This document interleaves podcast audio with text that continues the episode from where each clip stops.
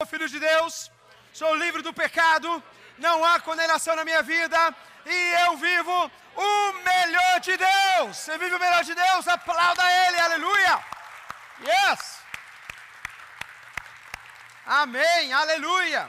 Ainda de pé, meu irmão, eu queria que você abrisse sua Bíblia em Deuteronômio, capítulo 5, versículo 20. E nada melhor do que nós iniciarmos essa, esse papo, né?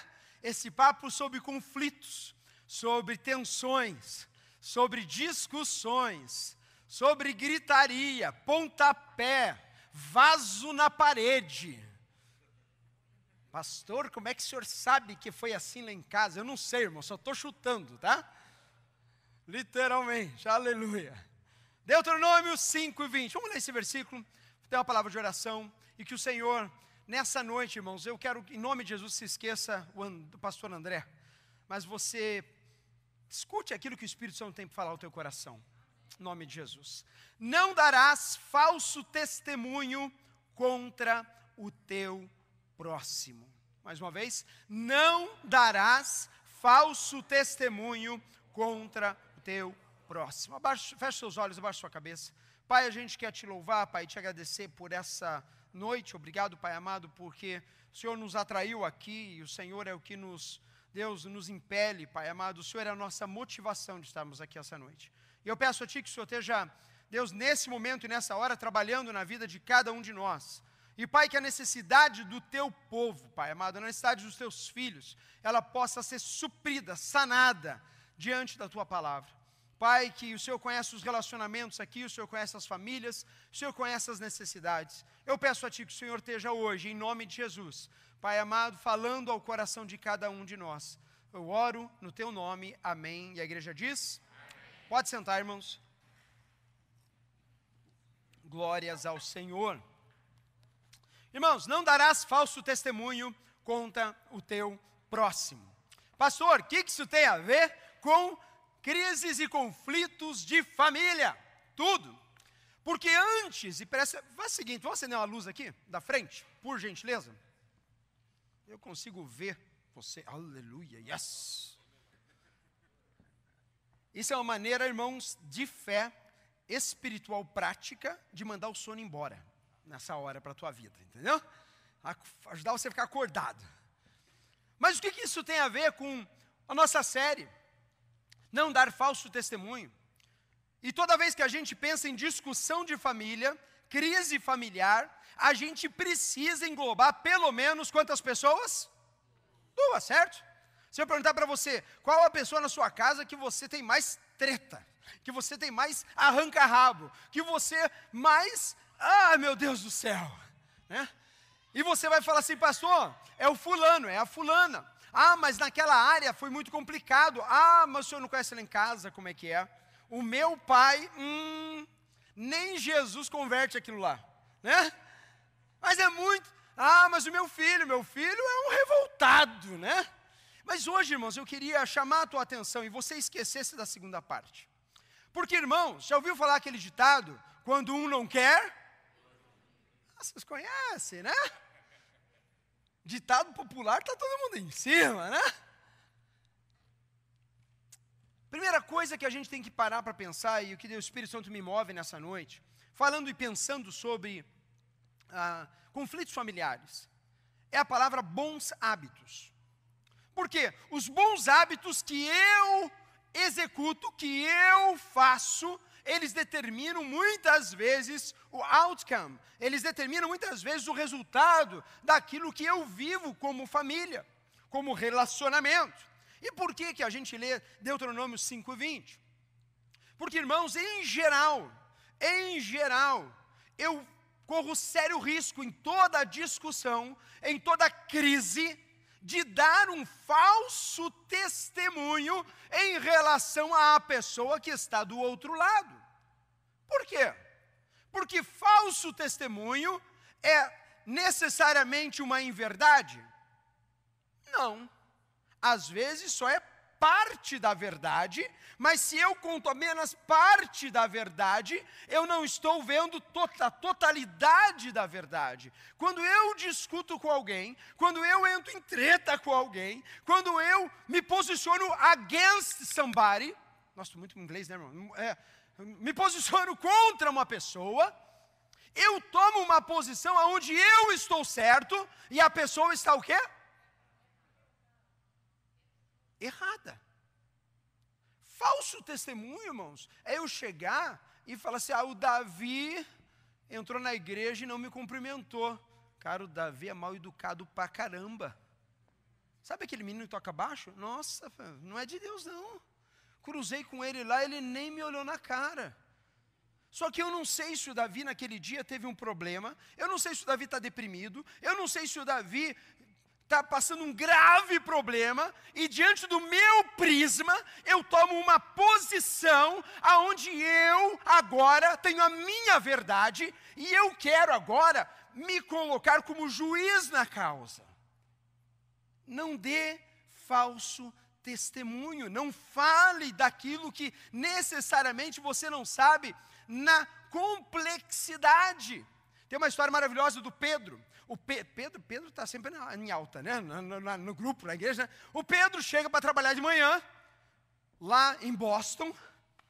Nevou de manhã, mas ele chega às três da tarde.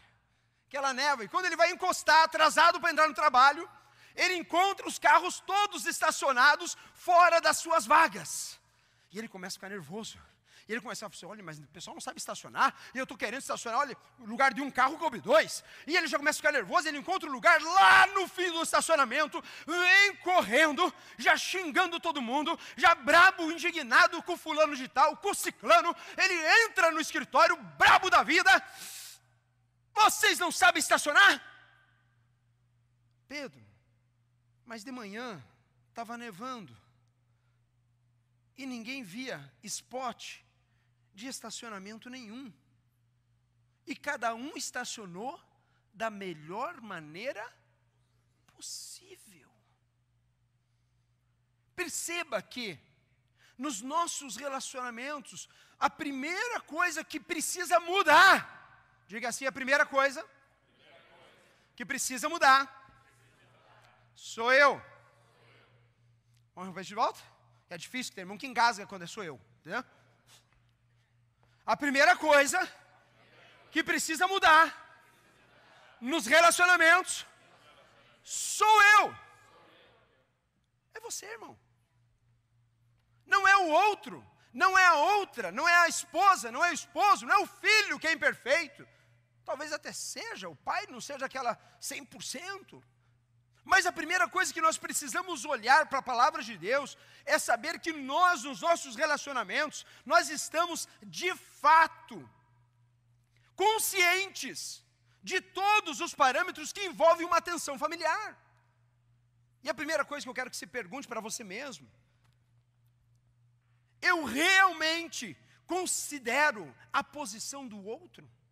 Eu realmente sei como foi todas as circunstâncias da vida do outro nessa circunstância. Irmão, eu não estou falando, entendeu? Do, do marido que deixa a meia em cima do sofá, né? E daí a esposa chega, as esposas nunca passam por isso, né? Ou os filhos, né?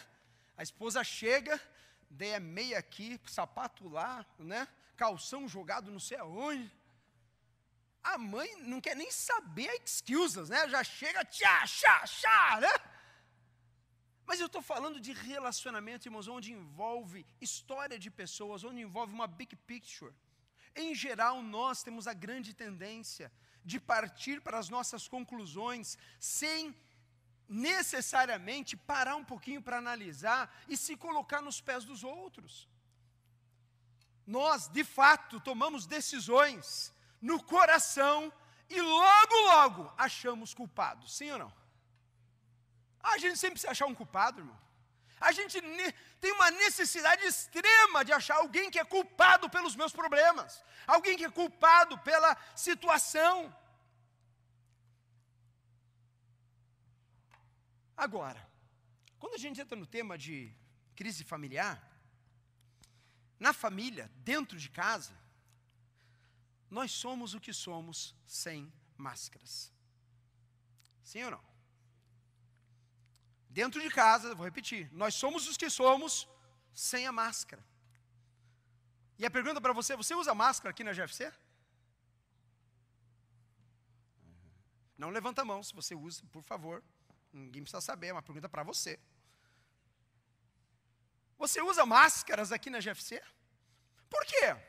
Porque eu já falei, na igreja é tão bom ser crente, tão legal. Eu entro no culto, paz do Senhor, paz da Senhora, né? Glória a Deus, glória a deusa, e amém, vamos embora, né? Se eu falar qualquer coisa, amém, amém, né? Todo mundo é santinho, todo mundo é legal. Agora, irmão, lá em casa que eu troço. Lá em casa, irmãos, a gente não consegue segurar nossa máscara.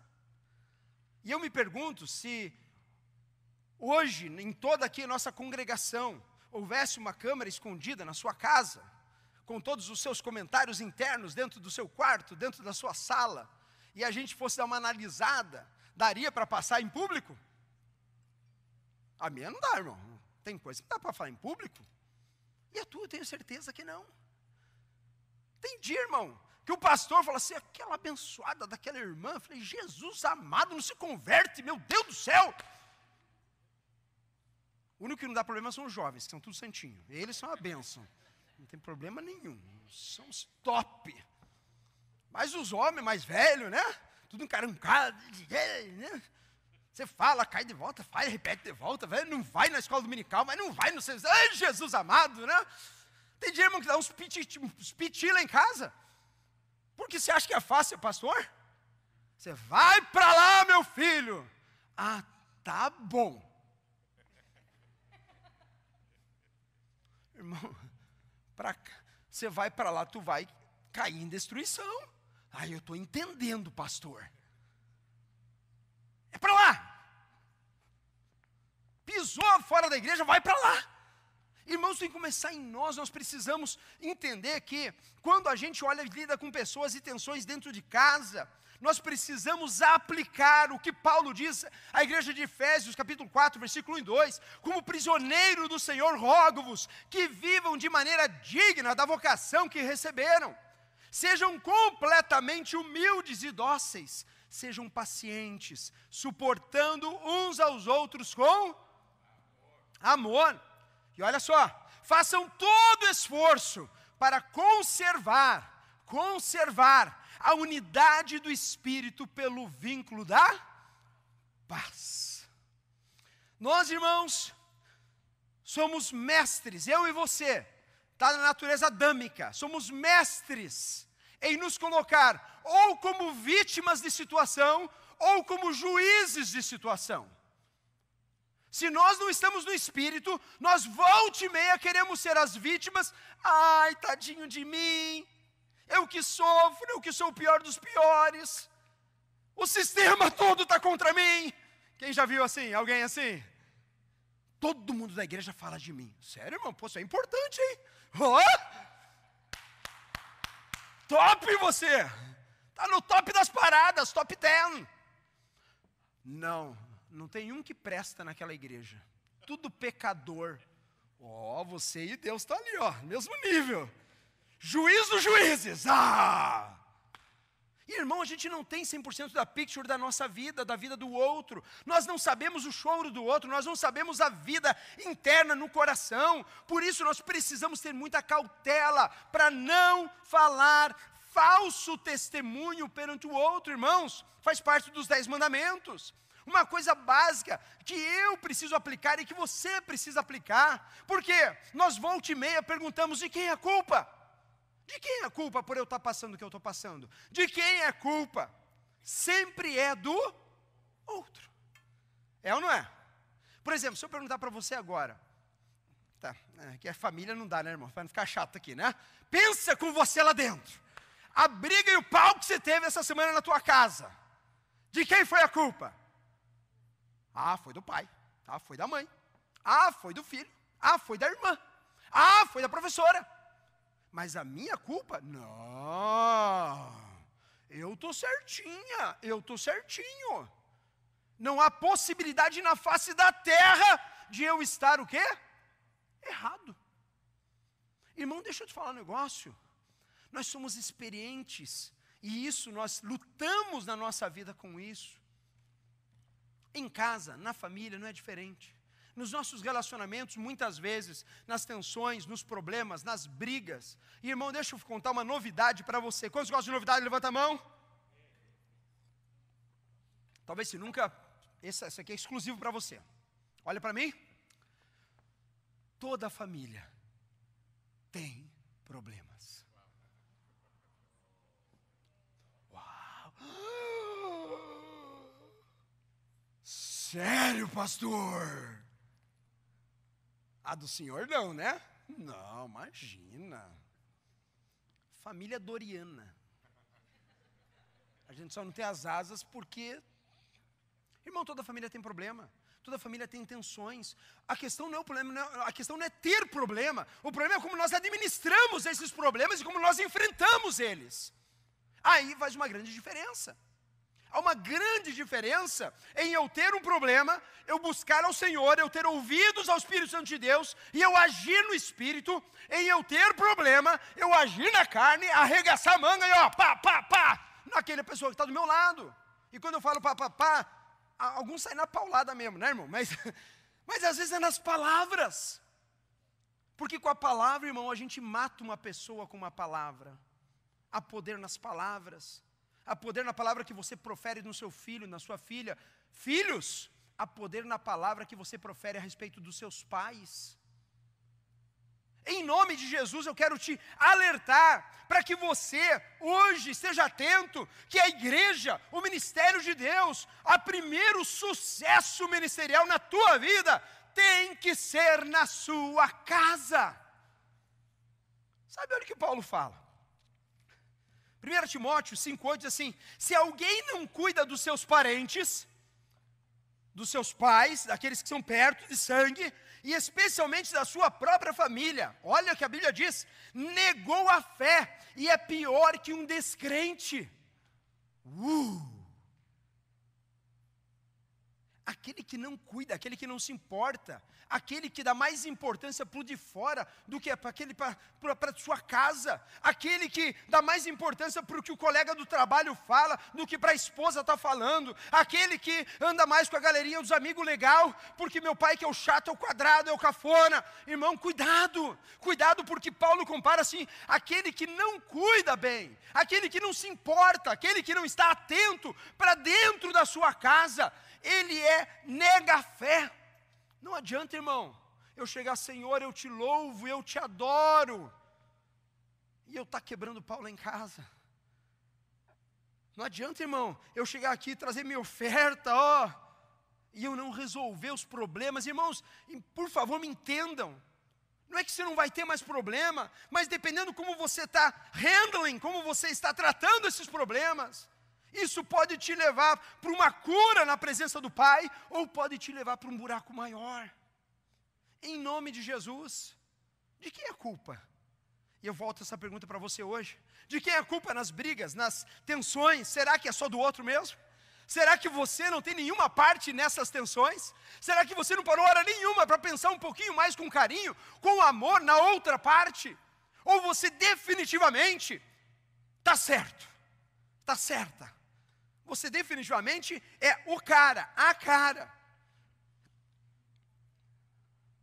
E eu quero que você olhe para o teu coração hoje, porque crises familiares, irmãos, e a gente nas próximas mensagens vai tratar algumas coisas mais práticas em relação às crises, mas o primeiro passo para uma resolução de qualquer tipo de crise não é eu querer que o outro mude, mas é eu começar a mudar a minha vida eu começar a mudar o meu comportamento, eu começar a plantar diferente. Porque quem planta, faz o quê? Colhe. Se eu planto sementes de banana, eu vou colher o quê? Bananada.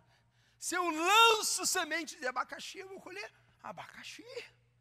E na nossa vida, irmão, no nosso relacionamento é a mesma coisa. Nós precisamos entender que as crises familiares, elas precisam ter um cuidado muito maior do que as crises lá fora.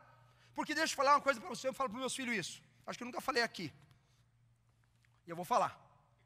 Minha esposa fala assim: quando ele vai falar, o que, que ele vai falar?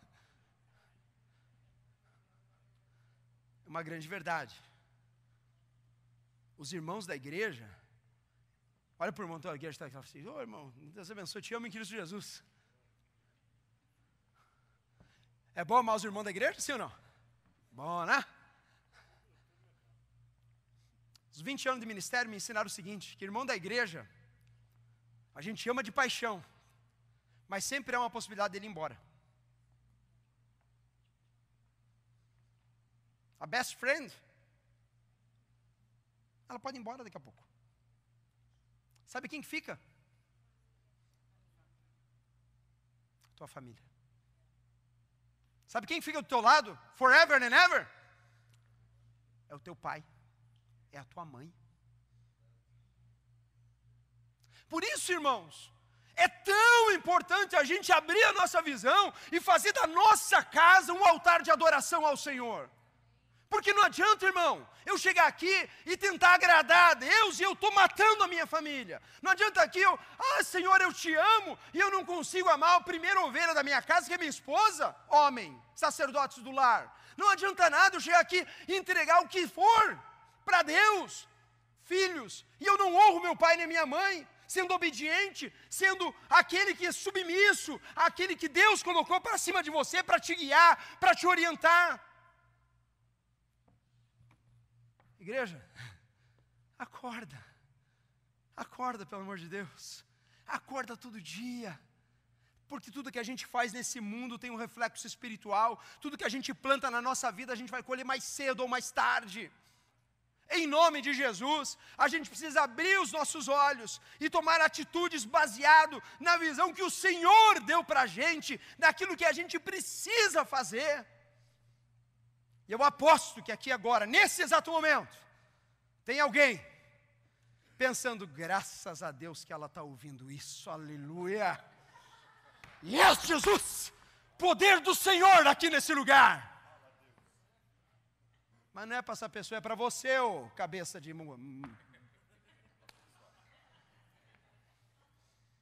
Ah, Jesus. Dá para falar as palavras aqui, né? Não dá, né? Não, não dá. Porque até na pregação a gente tem uma posição de ficar. Não, deixa eu ver para quem Deus vai falar. Ah, falou para aquela. Yes! Ele está ali ouvindo, glória a Deus, aleluia! Viu aquela frase ali, Raquel? Nossa, ele foi, foi para aqui, ele foi para ele. Nossa, glória a Deus! Mas o poder de Deus está muito bom hoje. Pastor está 10.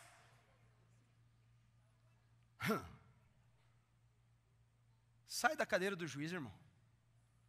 Sai da cadeira do que decide para quem é a palavra e olha para o teu coração hoje, em nome de Jesus.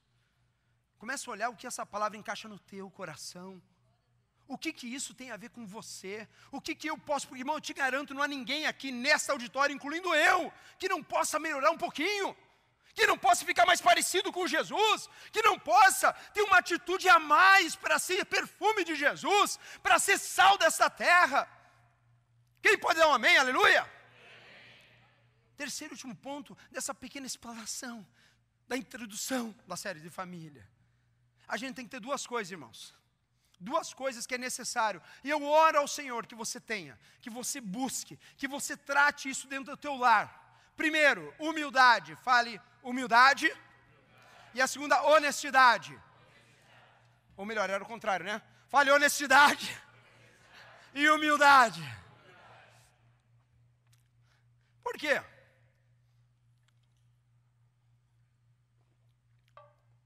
Porque tem que ser muito macho e muito feminista. Feminina, sei lá, né? Estou tentando tentando alcançar um povo aí. Vamos lá. Feminina. A feminista também. Para dizer assim, olha, eu estou errada. Eu estou errado. Eu estou falando de um jeito totalmente errado. Eu tomei um posicionamento errado. Me perdoa, me desculpa. Tem que ser macho, irmão tem que ser homem com calça. Vai chegar assim, ó. Os jovens riem mais, não sei porquê quando eu falo essas coisas assim. Né? Porque o gênero está tá difícil hoje em dia, né? Mas amém, glória a Deus. Vamos lá. Não aqui, aqui está cheio de homem bom, aleluia. Só servo do Senhor, amém, rapaziada? Aleluia, isso aí, aleluia. Enfim, Paulo aos Gálatas, vamos, né? Vamos ver. Capítulo 5, versículo 22, 18 em diante. Olha o que ele fala para mim e para você. Eu quero que você visualize a tua casa agora. Visualize, visualize, você dentro do teu lar, você dentro dos seus relacionamentos, você naquela discussão que você teve essa semana. E olhe o que Paulo fala sobre duas pessoas, uma é guiada pela carne e outra é guiada pelo Espírito. E Paulo fala assim: Mas, se vocês são guiados pelo Espírito, não estão debaixo da lei. Ora, as obras da carne são manifestas e daí ele dá a lista das obras da carne: imoralidade sexual, impureza, libertinagem, idolatria e feitiçaria, ódio, discórdia, ciúmes, ira, egoísmo, dissensões, facções, que é separação, inveja, embriaguez, orgia e coisas semelhantes. Eu os advirto, como antes já adverti, que os que praticam estas coisas não herdarão o reino de Deus. Ponto. Vamos afunilar aqui na nossa parte do que interessa para hoje, para as nossas crises familiares. Se a gente pegar essa lista, pelo menos, eu quero acreditar que muitas dessas coisas não fazem parte do seu dia a dia. Amém? Amém. amém. Fala amém, pelo amor de Deus. Mas, irmãos, há um sério risco de alguns itens aqui serem partes daquilo que se cria dentro das nossas famílias: ódio, discórdia, ciúme de irmãos, ira. Alguém já ficou irado com algum membro da família? Não levanta a mão, por favor. Egoísmo, essa é minha blusa, não vou dar para ela. É minha, ponto. Dissensões, facções, e inveja. Irmãos, eu estou trazendo para você todas as obras que Paulo está falando aqui sobre aqueles que praticam ela. Watch out, porque se você está vivendo nessas obras, você corre o sério risco de não estar no espírito, não estar vivendo em espírito. E ele segue, mas o fruto do espírito é amor, alegria, paz, paciência, amabilidade, bondade, fidelidade, mansidão e domínio próprio. Contra estas coisas não há o quê? Lei. Deixa eu falar uma coisa para você. Feche teus olhos onde você está agora, rapidinho. Pensa na tua casa agora. Um lugar e um relacionamento onde tem amor, onde tem alegria, onde haja paz, onde haja paciência, onde haja amabilidade, onde haja bondade, onde haja fidelidade, mansidão e domínio próprio. Abre os seus olhos, olha para mim. É bom de viver num lugar desse? Hã? Oh. Aquele lugar onde você bota o pé é o Espírito Santo ali agindo. E irmãos, eu estou falando assim, porque eu sou pastor e eu tenho que pregar. Mas não é muitas vezes fácil na minha vida. Muitas vezes não é fácil lá em casa. Dependendo das tensões, não é fácil, irmãos. Mas o Espírito Santo de Deus nos empodera para que a gente, na nossa consciência, possa botar em prática isso em nome de Jesus. E a palavra de Deus vem na nossa vida, não para nos trazer condenação, mas para nos trazer libertação. Saiba, em nome de Jesus, a nossa luta diária, aplicada aos nossos relacionamentos, deve ter isso em mente: que quando vem a colisão, e quando veio a tensão, mais do que nunca nós precisamos exercer o fruto do Espírito na nossa vida. Não espere que o outro exerça primeiro, porque a gente sempre espera que o outro tenha atitude, né? Não, mas eu respondi porque ele falou assim comigo. É assim, não é? Mas eu só levantei a voz porque ele levantou a voz também. Eu só parti para. Irmão, Seja você o verdadeiro cristão dentro do seu lar. Comece em você a atitude. Porque se a gente for parar para aqui, cada um de nós aqui tem temperamentos diferentes. Nós temos ah, reações diferentes, nós temos uma infinita forma de reagir, de lidar com vários problemas. Eu tenho meus defeitos, minha esposa tem os defeitos dela, tenho minhas qualidades, ela tem as qualidades dela. Da mesma maneira que você, no seu, na sua casa, você como jovens, vocês, vocês também têm todos esses tipos de problema, irmão. Família é igual em qualquer lugar. Preste atenção não ache, não se espelhe, falando assim: olha, nossa, mas aquilo lá sim que é mulher, ó, aquilo lá que é homem, aquilo ali que é, olha que filho abençoado, não esse traste que Deus me deu. Quantas vezes a gente ouve pessoas maldizendo a sua própria casa, e nós precisamos entender isso com muita clareza e não dar vazão ao velho homem, ao homem carnal que vem muitas vezes na hora da tensão tentar controlar a nossa vida. Quantos já sentiram isso em nome de Jesus assim? Aquele velho homem tentando levantar assim numa hora de tensão. Só meia Deus dos irmãos, o resto estão tudo santo, aleluia, glória a Deus, está tudo no espírito. Né? Mas é aquele exemplo fácil, irmãos. É o homem no futebol. A gente tem jogado futebol toda terça-feira. Os irmãos têm ido, né? Glória a Deus. Os que não foram vão terça-feira agora. Mas, irmãos, homem no futebol é um troço assim, é teste do espírito na vida do cidadão. Que tem uns que entram para jogar uma pelada, tá achando que é a Copa do Mundo. Né? Daí, daí se deixar, o troço começa a levantar, levantar. E a gente precisa ser aqueles que o Espírito Santo habita na nossa casa, no nosso relacionamento, nos nossos lares, onde o fruto do Espírito ele é abundante, irmãos. Isso não quer dizer que vamos ter vidas perfeitas, ou que as tensões não vão aparecer, os conflitos não vão aparecer. Entenda isso: conflitos familiares há em toda casa. Eu não sou melhor que você, você não é melhor que eu. Mas Deus hoje está nos trazendo à mesa algo para que nós possamos sentar e comer. Porque o fruto do Espírito, se aquele que é nascido de novo, ele está nele, dentro dele, a capacidade de produzir amor, alegria, paz, paciência, amabilidade, bondade e fidelidade. Irmãos, Deus nos chamou para que o fruto do Espírito seja operante, aleluia, dentro do teu casamento, aleluia é uma luta diária? Por quê? Porque o mundo aí fora está dizendo assim: ó, cansou, joga fora, troca por outra. Troca a tua de 40 por duas de 20. Ou vice-versa. O mundo aí fora está dizendo assim: olha, casamento e família é um, é um conceito ultrapassado. Mas Deus fala assim: não, insista. Deus fala assim: olhe, persevere na minha vontade, que é boa, perfeita e agradável. Dentro dos relacionamentos de pais e filhos, que o fruto do Espírito possa brotar entre vocês, que haja um ponto comum que é Cristo Jesus entre você e o teu pai, entre você e a tua mãe, entre você e os seus irmãos, irmãos. Porque muitas vezes, se não for Cristo, aos olhos humanos não tem como consertar coisas não tem como consertar crises, não tem como consertar feridas, não há como consertar o passado, não dá para voltar para o passado, deixa eu falar. Não dá para voltar para trás, irmão. Nós somos responsáveis daqui para frente, para trás ficou. Palavras ditas, ofensas, desaforos, traições. Não dá para voltar para o passado.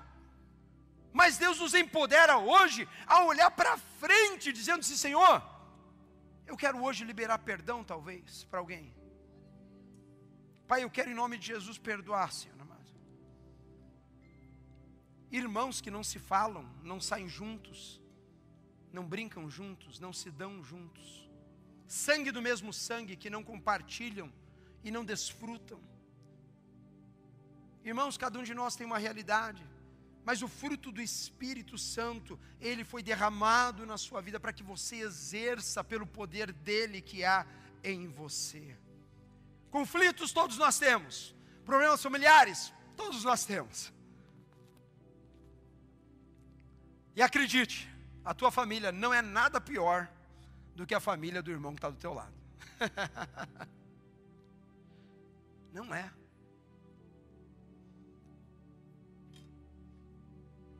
E para fechar, queria contar essa história de um colunista, Sidney Harris.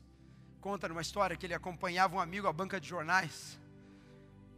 E o amigo recebeu o jornal, pegou o jornal e cumprimentou o jornaleiro assim com muita com muita com muita graça. Falou assim: "Olha, muito obrigado. Tenha um bom final de semana." O jornaleiro olhou para ele, ah, xingou ele, falou um monte de palavrão para ele, e ele continuou rindo e saiu. E esse jornalista olhou o amigo dele e falou assim: Não entendi nada. Daí, quando eles iam andando pela rua, o colunista perguntou: Ele sempre te trata assim, grosso desse jeito? Daí o amigo dele falou assim: Sim, infelizmente, sempre assim. E você é sempre tão polido e amigável com ele? Por que, que você é tão educado? Por que, que você não responde à altura? Por que, que você continua ainda dando bom fim de semana e sorrindo para ele? Os que o jornalista olhou para ele e falou assim: Porque eu não vou deixar ele decidir a maneira como eu vou agir. Deus te deu o livre-arbítrio, irmão, para que você seja bênção dentro da tua casa. Deus te deu a capacidade para que você seja alguém que vai trazer a presença de Deus dentro do seu lar. Deus te deu a capacidade para que você seja usado como instrumento de Deus para ser fruto, bom, a presença do Pai dentro da tua casa, mas a começar em você. Eu quero te incentivar a você não faltar nenhum dos próximos três domingos mas que hoje comece uma obra em você. Eu quero que hoje, em nome de Jesus, você esqueça do nome da pessoa nesse momento da quem você teve conflito, ou está tendo conflito, ou está tendo problemas familiares. Porque o problema, irmãos, a solução desse problema começa na tua vida, em nome de Jesus. Eu quero te convidar a ficar de pé em nome do Senhor fechar os teus olhos, baixar a sua cabeça aonde você está.